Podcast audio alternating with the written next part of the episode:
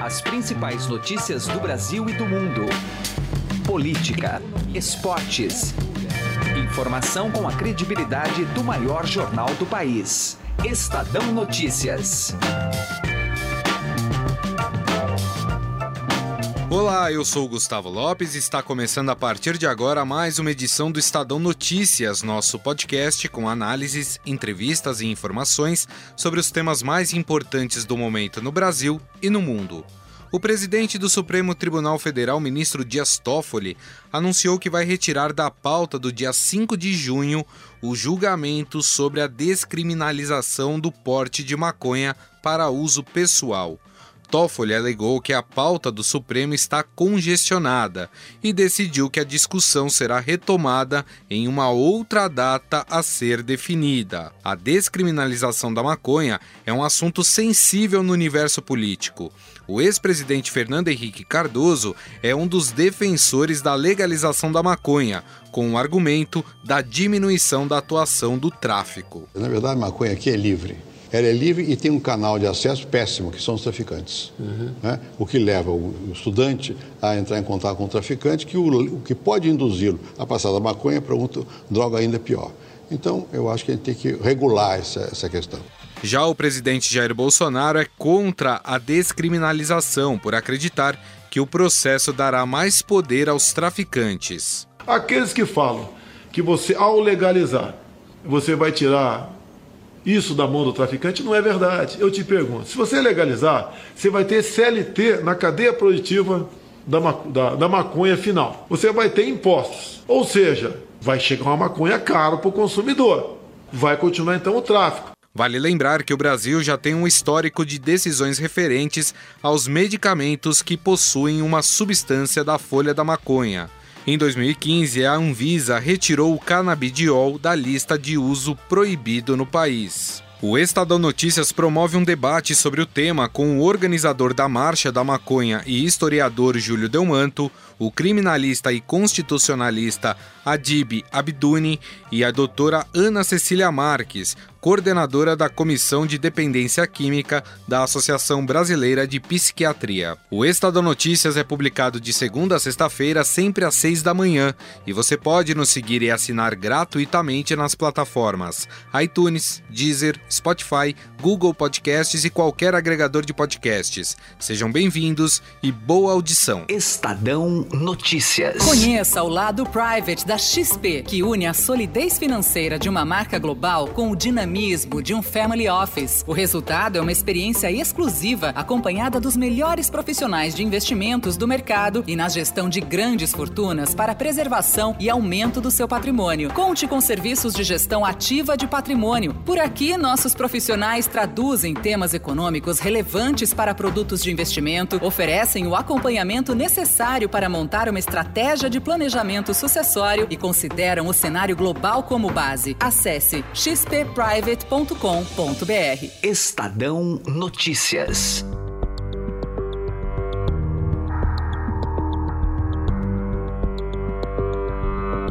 Mesmo com a retirada da discussão sobre a descriminalização da maconha da pauta do Supremo Tribunal Federal, ocorre neste sábado a Marcha da Maconha em São Paulo. A manifestação pede a legalização da droga. E o Estadão Notícias promove um debate sobre o tema, mediado pelo jornalista Raisen Abac, que recebe o organizador da Marcha da Maconha e historiador Júlio Delmanto, o criminalista e constitucionalista Adib Abduni e a doutora Ana Cecília Marques, coordenadora da Comissão de Dependência Química da Associação Brasileira de Psiquiatria temos três visões aqui, três convidados que eu posso apresentar a você aqui. A nossa intenção é apresentar as ideias de cada um para que você possa analisar, ouvir, analisar e tirar as suas conclusões. Eu, um convidado nosso é Júlio Delmanto, historiador e organizador da Marcha da Maconha em São Paulo. Júlio, obrigado pela presença aqui. Obrigado a vocês. Também com a gente, doutora Ana Cecília Marques, coordenadora da Comissão de Dependência Química da Associação Brasileira de Psiquiatria. Obrigado, doutora Ana. Obrigada, eu que agradeço. E também presente no nosso debate a Dib Abduni, que é advogado, criminalista e constitucionalista. Também agradeço a sua presença. Bom, vou começar aqui é, pelo Júlio, explicar um pouquinho dessa organização que ele faz desse evento e para ele explicar até um pouco para as pessoas o que, que pede exatamente a Marcha da Maconha, que já é realizada há vários anos, né? muitos anos, né, Júlio? É isso mesmo, Racem. Muito obrigado aí a, a todos que estão ouvindo pelo convite também. É, a Marcha da Maconha em São Paulo está no seu 11 ano, né? E a, a gente está aí se organizando desde os tempos que a marcha era proibida até de marchar, né? É, em defesa é, do, do fim da guerra às drogas e da legalização da maconha, né? Cada ano a gente elege um eixo, né? Um, um slogan que, que representa a diversidade de todo mundo que participa da marcha, né? E nesse ano é para o povo vivo e livre legalize, né? Então acho que tem esses é, esses elementos que a gente acha bastante importante da crítica da proibição, né? Que é o, a liberdade, a questão tanto da liberdade individual, mas principalmente do encarceramento, né? Das pessoas e a questão da, da, da própria existência, da vida, né? Eu queria até colocar agora já na conversação, doutor Adib, é, existe uma diferença entre a descriminalização e a legalização. Vamos explicar um pouco isso para depois o senhor entrar propriamente no que o senhor pensa, mas por favor, nos explique. Pois não.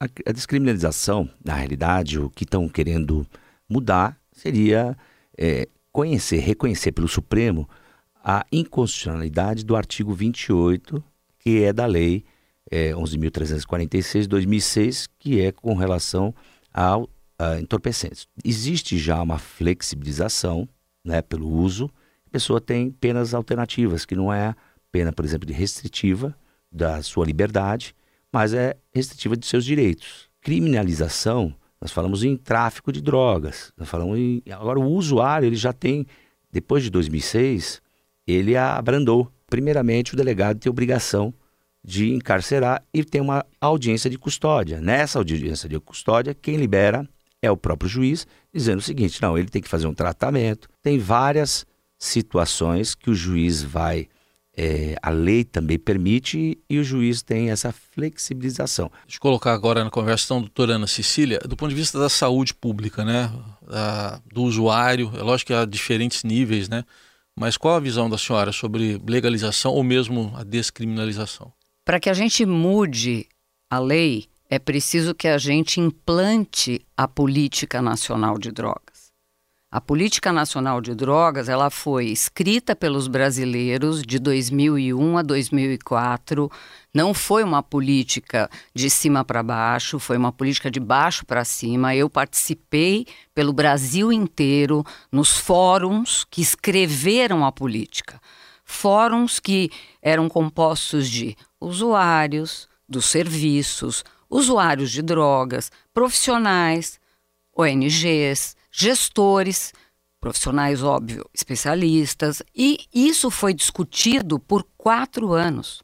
E se criou uma política nacional de drogas, que é uma política vista por avaliadores internacionais como uma política de vanguarda, moderna, e que nunca foi implantada. Bom, se a política que foi escrita por nós mesmos não foi implantada, não é possível que nenhuma lei que seja modificada, qualquer artigo da lei, se ajuste a essa política tão necessária para flexibilizar a lei, porque a lei é uma medida política. Mexer em qualquer lei só faz sentido quando a gente tiver a política inteirinha implantada para proteger os cidadãos. É, eu concordo com a, com a Ana Cecília que existem diversos aspectos, inclusive em relação à redução de danos e a outros pontos que nunca foram de fato implementados, né? Mas eu acho que, que a mudança de lei é urgente exatamente pelo que está sendo implementado, né? E o que está sendo implementado é hoje o Brasil tem 700 mil pessoas presas, né? Uma, praticamente 30% das pessoas por causa de crimes relativos a drogas.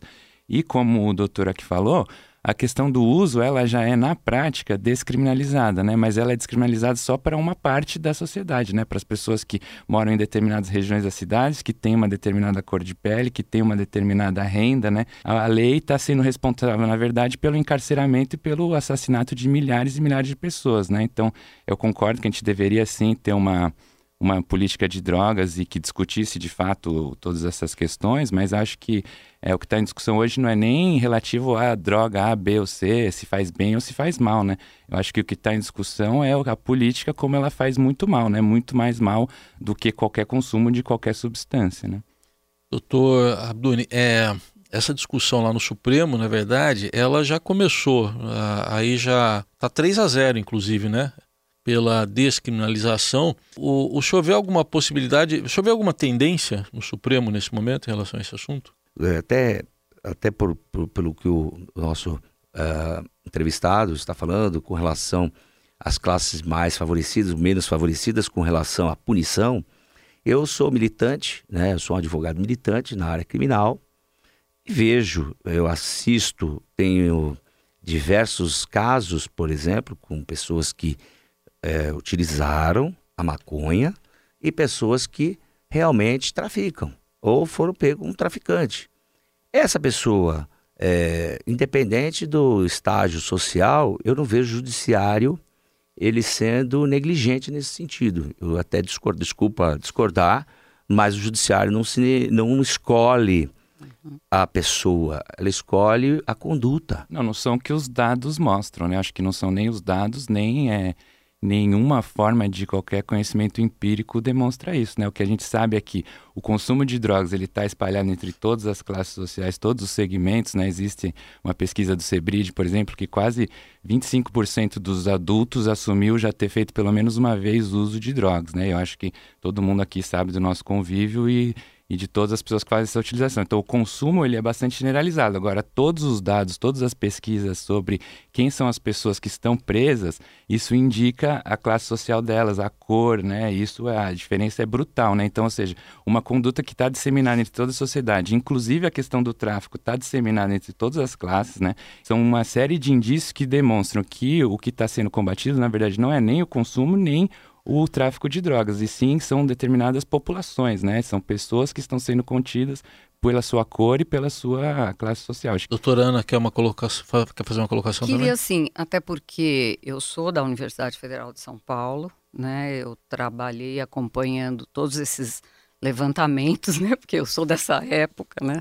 E é verdade que a, o consumo está distribuído na população como um todo, e eu, eu concordo com o advogado, eu acho que é, na hora de julgar um indivíduo se ele é usuário ou traficante, o juiz sabe de discernir se ele tem pouca quantidade ou se ele tem uma mochila cheia. Isso é uma primeira questão. A segunda questão que eu queria colocar é que esses levantamentos são antigos. Nós temos levantamentos bem atualizados. Aliás, esses levantamentos do Sebrid, eles investigam grandes cidades com mais de 200 mil habitantes. Então, não é o Brasil. Mas temos duas séries históricas que aí representam o Brasil como um todo, que foram feitos em 2006, quando mudou a lei, em 2012, a segunda série histórica, que mostra que 75% da população não quer que mexa na lei de drogas, não quer descriminalizar. Por quê? Porque precisa primeiro implantar a política. Porque se houver uma descriminalização ou mais descriminalização, é, se a gente flexibilizar um pouco mais, quem é impactado não é só o indivíduo segundo cor, raça e classe econômica. Muito pelo contrário, é criança e adolescente. Júlio está pedindo a palavra, que você quer fazer um contraponto aqui? É, só queria falar para a doutora Ana Cecília que, que talvez a resposta dela acho que acabou confundindo um pouco, não sei se eu me expressei mal também, mas é a questão dos levantamentos sobre consumo é uma coisa, mas eu estou falando que eu acho que isso nós concordamos. Os levantamentos sobre consumo mostram que o consumo é absolutamente é, disseminado, ou seja, a política não funciona, né? Porque todo mundo usa. Agora, o que eu estou falando também são os dados relativos às pessoas que estão presas pela venda, né? Eu acho que existem questões que são de direitos individuais e que não passam por maioria ou minoria, né? Pelo contrário, eu acho que o, o Estado deveria salvaguardar essas minorias, né? Então, é, se a gente for fazer um plebiscito pela pena de morte, se a gente for fazer outras coisas, eu não sei se, se é por aí que, que a gente vai decidir todas as questões, por uma, meramente maioria e minoria, né? Doutor, só antes da doutora Ana, aqui uma colocação que o senhor quer fazer, doutor Adir? Eu, eu tenho que ressaltar que a, a maconha ela é considerada uma droga ilícita. né, por ser ilícita, a sua aquisição, ou seja, já é ilícito. Então é ilícito penal. Então, quando nós falamos aí sobre uh, consumo ou não consumo, nós temos que começar pela, pela lei. Pode, não pode? Você pode comprar? Não, não pode comprar. Você está comprando traficante. Então você está cometendo crime. Ela tem um problema gigantesco, o governo do Estado, o governo federal, com relação à segurança. Porque financia o crime organizado, financia o, o, o homicídio, financia as crianças que estão dentro da droga, porque eles preferem colocar um menor para fazer a entrega da droga, porque assim ele não vai pegar e ficar preso, porque ele vai ficar internado na, na, Se não na fosse FEBEM. proibido, seria assim, será? Para não ser proibido, ele tem que ser considerado, considerado tecnicamente, aí nós passamos da parte jurídica para a parte da saúde, nós temos que é, ter uma pesquisa Mas avançada. teve isso quando foi feita a proibição? Então, foi, tem que ser feita uma pesquisa, Então nunca foi feito. então tem que fazer uma pesquisa para ver Então, qual tá é a proibido. nocividade, a nocividade para a saúde. Se ela tira a pessoa da, da- da- do seu temperamento psiquiátrico, se a pessoa não álcool- consegue entender. E o álcool então tem que ser proibido. Só um momento. É, o que você tem que entender,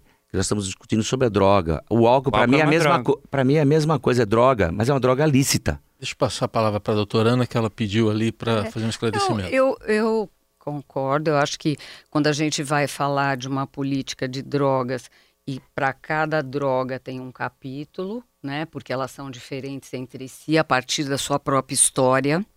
Isso é muito importante, porque que uma é ilícita, outra é lícita, as histórias são completamente diferentes. E se a gente for focar pensando a maconha, nós estamos aprendendo sobre a maconha agora, por conta de um consumo maior, então a gente nem tinha muito dado para dizer, olha, vamos tomar cuidado, que isso pode acontecer isso, pode Até do uso medicinal também. Opa, até porque a maconha não é medicinal. São alguns componentes da Alguns maconha, componentes. conheço pelo menos uns quatro deles, dos 80 que existem na planta, que tem algum potencial e um está sendo mais estudado, que é o canabidiol. É, é distorcido falar que a planta é medicinal. A gente tem que falar do componente da planta. Sim. E a gente tem grupos de pesquisa, inclusive no Brasil, tentando estudar tudo isso. Bom, voltando para aquele raciocínio inicial, eu acho que é, álcool tem esse impacto, tabaco também tem muito impacto, e eu pensaria na política para dar conta de tudo, porque infelizmente o uso de droga transcende o indivíduo. Não existe uso seguro de nenhuma droga. Nós temos que fazer a lição de casa. A gente tem que atualizar os conceitos, levar em conta todas as pesquisas. O governo deveria ter a prioridade de fazer uma pesquisa nova como emergencial, não é nem urgência. É emergência para entender esse cenário, incluir todas as drogas, pôr a política para funcionar e aí a gente poderia mudar a lei sem desproteger desde o usuário eventual até o dependente. Júlio, Mas também- era isso que eu estava falando, exatamente. É, não tem uma política, estamos de acordo. Agora, o que eu tô- também estou falando é isso, posso falar como historiador que pesquisa isso há muito tempo, essa, essas políticas, quando foram feitas, não tinham também nenhuma base. Você mesmo falou agora, a gente está conhecendo a maconha, ou seja, a gente está conhecendo a maconha, enquanto isso, está assassinando, encarcerando uma série de pessoas sem nenhuma base, né? Sem nenhuma, não existe nenhuma base que faça a distinção entre tabaco e maconha, entre cocaína e, e heroína. é, as- isso são puramente questões políticas, né? Então, é, quem financia o crime, como foi colocado aqui, não é o consumidor, é a, é a política da proibição, porque é o mesmo consumidor que compra a maconha que supostamente financia o crime, ele compra a cerveja que financia a, a- a Ambev, né? E uma outra questão que me preocupa também, concordo com essa questão de que o uso de droga transcende o indivíduo, né? Mas eu acho que a gente teria que olhar também como a política de drogas também transcende, né? Então, essa política de drogas que supostamente é feita em nome das famílias, etc., está destruindo milhões e milhões de famílias, milhões e milhões de indivíduos, enquanto o consumo e as outras questões que são colocadas como problemas continuam iguais, né? Continuam Ela não foi inatacados, né? implantada, Júlio.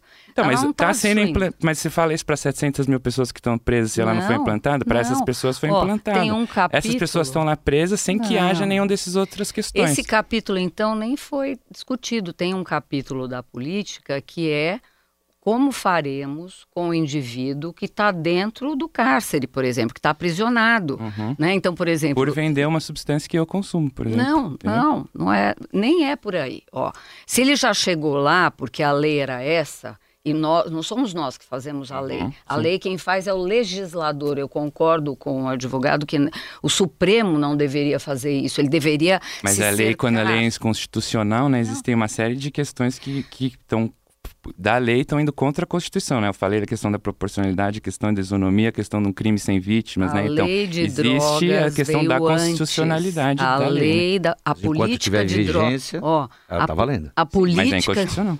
E por isso que isso fica tudo confuso.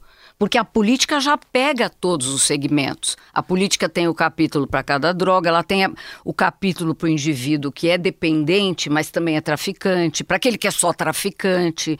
E nada disso está implantado. Então a gente fica mudando lei, que é uma medida política hum. e não uhum. muda a política e não implanta Mas a política. Mas por que, a gente precisa ter traficante de drogas? Existir essa, essa figura se a gente não existe o traficante de cerveja, de cigarro, de. de, de você de, mesmo já respondeu, porque a história. Então. E eu tentei pôr um adendo também, já que você é historiador. Mudar a história, né? A gente não pode Vamos eu olhar a história de mudar, cada né? droga, é Deixa totalmente diferente. Para as considerações finais que eu preciso colher de vocês. Nesse caso, assim, vamos pensar numa legalização. É, hoje o negócio está na mão do, dos traficantes. Do ponto de vista logístico, enfim, jurídico, qual seria uma saída? Como eu até já tinha uh, expressado anteriormente, precisa de uma pesquisa para ver que realmente aonde atinge a saúde, porque a Constituição ela está dizendo ali, tem os princípios constitucionais, que ali não pode é, abrir mão, por exemplo, da saúde, da educação, do, da segurança pública, ou seja, todos esses estão elencados à Constituição. Precisa saber qual é o efeito primeiro, qual, o que, que vai ocasionar liberando esse tipo de droga, ou seja, considerando como droga lícita. A droga ela está intimamente ligada às os crimes organizados. Então, e quando a corrupção a gente, policial. A corrupção policial, justamente. Pela então, proibição, isso, não pela isso droga. é nocivo. Não, mas a proibição, ela se tornou por causa da saúde. Até tendo a sua defesa, a sua tese defensiva com relação à droga. Mas no ponto de vista jurídico, nós estamos falando de droga ilícita. Nós estamos falando de algo que pode é nocivo saúde, está na lei. E quando fala que é inconstitucional e não é inconstitucional, porque isso, quem vai falar que é constitucional ou inconstitucional, vai ser através de lei própria, de, de processo próprio, que é uma ação direta de inconstitucionalidade e não através de recurso extraordinário. É, eu queria saber de vocês, eu, do, no ambiente político, como é que vocês veem para a implantação de uma política de drogas, começando pelo Júlio? Como foi falado aqui, né, acho que a questão não é só de leis, né, é uma questão social. A questão do uso terapêutico medicinal é um exemplo disso, a questão da aceitação, da descriminalização, etc. Né?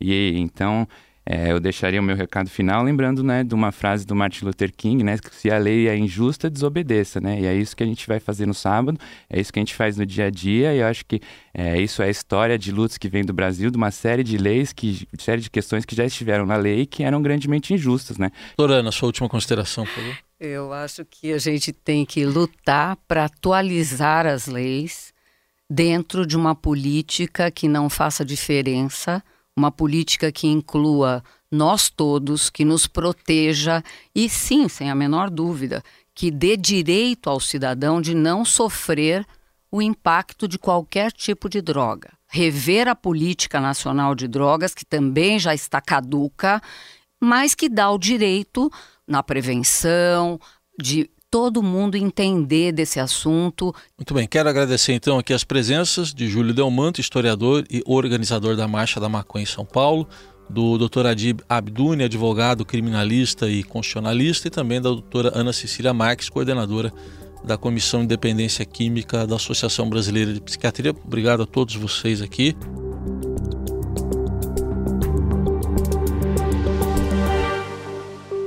Estadão Notícias. Direto ao assunto, com José Neumann e Pinto.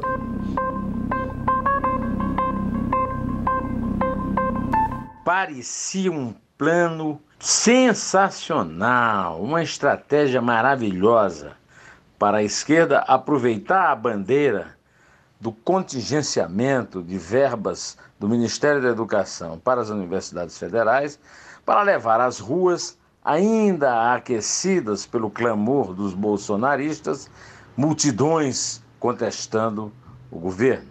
Então, a esquerda tomou de assalto os atos estudantis e quem viu as suas imagens percebeu que não havia nenhum protesto contra o contingenciamento, a favor da Universidade Federal, mas sim bandeiras de movimentos sociais e partidos políticos conectados com a oposição que se diz resistência ao governo instituído. Então eram bandeiras do PT, da CUT, Lula livre, é, MST, PSTU, CUT, etc. E o que aconteceu é que as multidões que esperavam levar às ruas depois de assaltar os atos, não compareceram na mesma, no mesmo volume, na mesma sintonia com que compareceram as que foram no domingo 26 clamar pelas reformas, pelo pacote anticrime e contra a corrupção de Moro e a favor do governo de Bolsonaro. Nessas manifestações de domingo, houve atos bastante povoados em todos os estados brasileiros, em 200 cidades. Nessa de quinta-feira, 30 de maio, 22 estados mais o Distrito Federal e 82 cidades. Então, essa diferença já mostra a natureza quantitativa dessa diferença. Agora, a presença de Gleisi Hoffmann no palanque é que descaracterizou toda a natureza estudantil. Ela estuda onde? Leciona em que universidade? e fez um discurso claramente anti-Bolsonaro.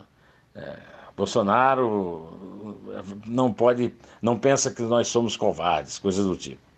Então, esse foi o resultado. O assalto não foi bem sucedido. José Neumann Pinto, direto ao assunto. Estadão Notícias.